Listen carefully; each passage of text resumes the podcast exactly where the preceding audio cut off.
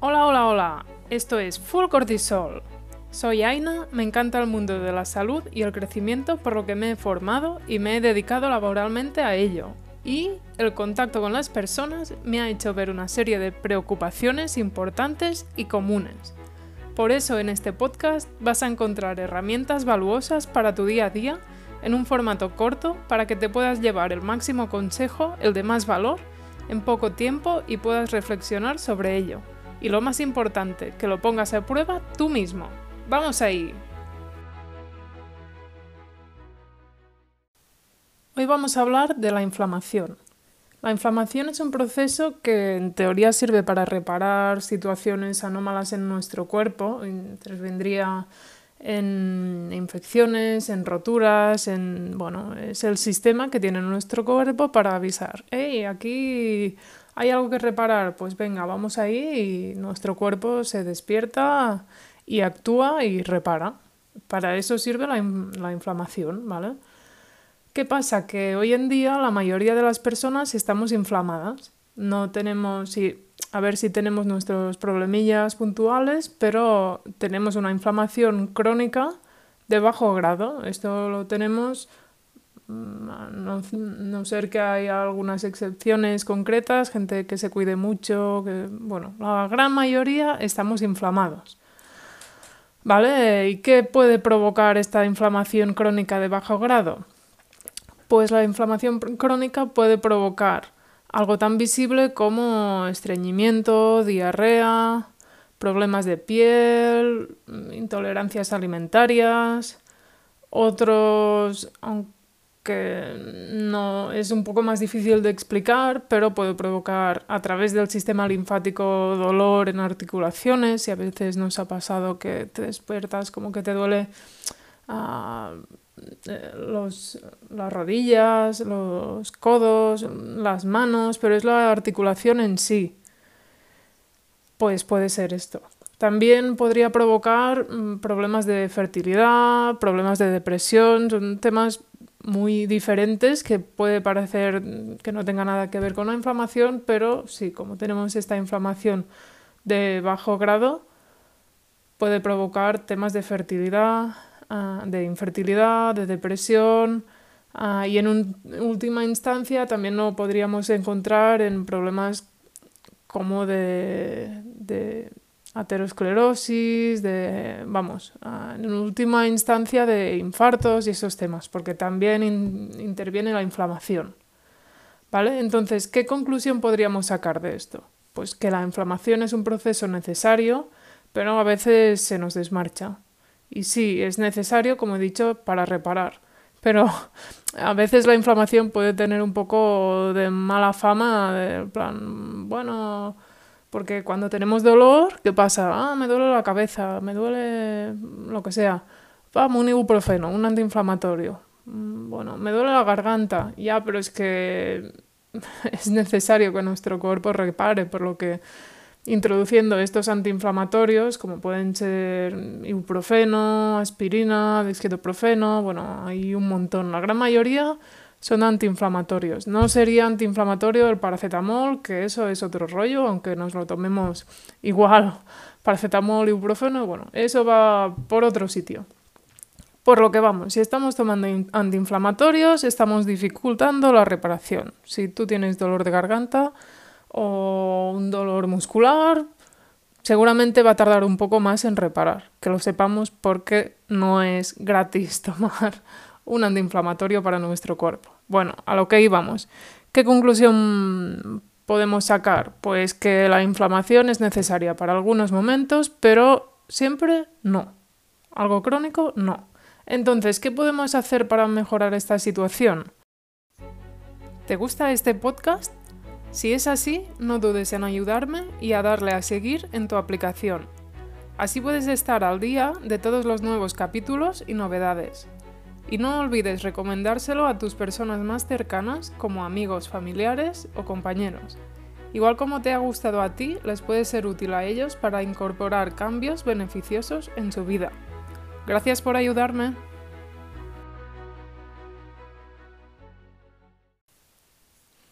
Pues para mejorar esa situación, lo que podemos hacer para incorporar cambios en nuestro estilo de vida sería muy importante y que puede incidir muchísimo hacer cambios en la alimentación para que sea menos proinflamatoria. La, alimentación, nuestra dieta, lo que comemos, tiene un efecto muy, muy grande sobre nuestro cuerpo, sobre nuestra inflamación. Por lo tanto, un, un hecho que sería muy útil, primero, ligado a la alimentación, pero bueno, un poco diferente, es el ayuno. El ayuno está ligado porque comer más en un periodo de tiempo más corto permite a nuestro cuerpo reparar. Eso permite que, digamos que tenga más tiempo para sí mismo, aparte de dormir. Dormir también es antiinflamatorio. Ah, pero bueno, ya evidentemente pueden incidir muchas cosas, pero digamos que como más tiempo podamos dejar nuestro cuerpo sin hacer el proceso de digestión, que eso ya conlleva de por sí una inflamación y que conlleva mucho gasto energético, vamos a dejar más tiempo para que repare y es muy importante. Y la verdad es que va muy muy bien para mejorar esta inflamación. Entonces dejamos el cuerpo más horas en comer, por ejemplo, yo hago normalmente un ayuno, básicamente como y ceno, pero entre que como y ceno puedo comer más veces, normalmente como y ceno y ya está, pero como mucho y ceno mucho y ya está.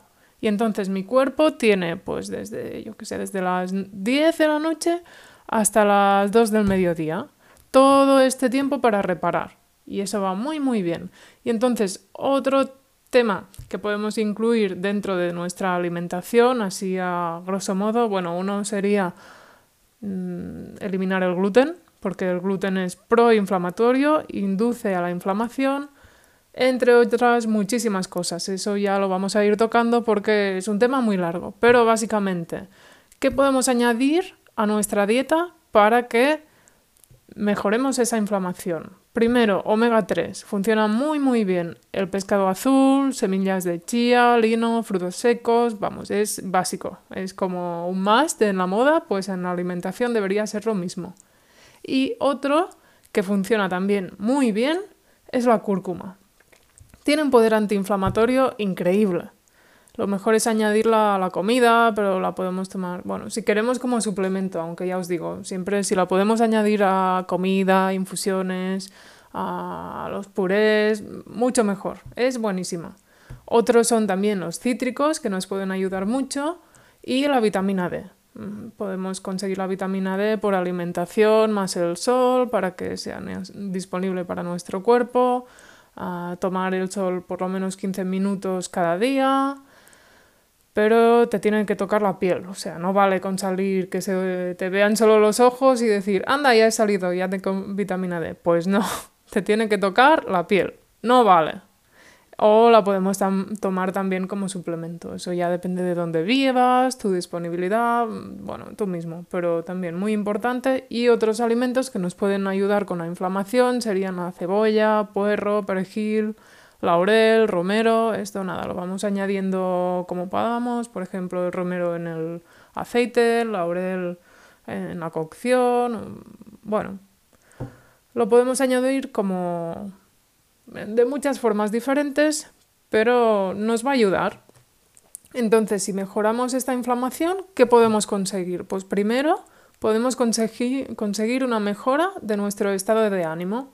También podemos conseguir menstruaciones menos dolorosas o sin dolor. sí, por favor. Menstruaciones sin dolor. El dolor no es normal. Lo tenemos normalizado, pero no lo es. No debería haber dolor en una menstruación. Mejora también la absorción de nutrientes si mejoramos esa inflamación y vamos a mejorar nuestro ritmo intestinal. Vamos a tener un ritmo intestinal adecuado. O sea, las cacas salen bien como deberían salir, ni demasiado blandas ni demasiado duras. Vamos, la caca buena de toda la vida. Por lo tanto, vamos, lo que me gustaría que os quedéis de este episodio es que todos estamos inflamados, la inflamación uh, tiene un papel muy importante actualmente en nuestro cuerpo por nuestra dieta, nuestro estilo de vida. Esto nos puede afectar y si lo tenemos en mente, incorporando pequeños cambios como los que os he dicho hoy o los que os voy a ir diciendo, nos van a dar una mejora importante en nuestro estilo de vida y en nuestra salud, que puede conseguirnos una mejora de, bueno, ya os digo, más tranquilos, más contentos, porque todo influye. Si tu cuerpo está mejor, tú estás mejor, es básico, todo va conectado y eso nos dará resultados. Así que aquí termina este podcast por hoy. Me gustaría que hayáis aprendido un poco sobre este tema de la inflamación y que os mejore vuestro día a día. Gracias. Y hasta aquí este episodio. Gracias por formar parte de esta comunidad donde cada día somos más. Espero seguir ayudándote cada semana. Si aún así no tienes suficiente y quieres más información y más herramientas, las encontrarás en la web www.fullcortisol.com y también en nuestra cuenta de Instagram fullcortisol. Hasta pronto.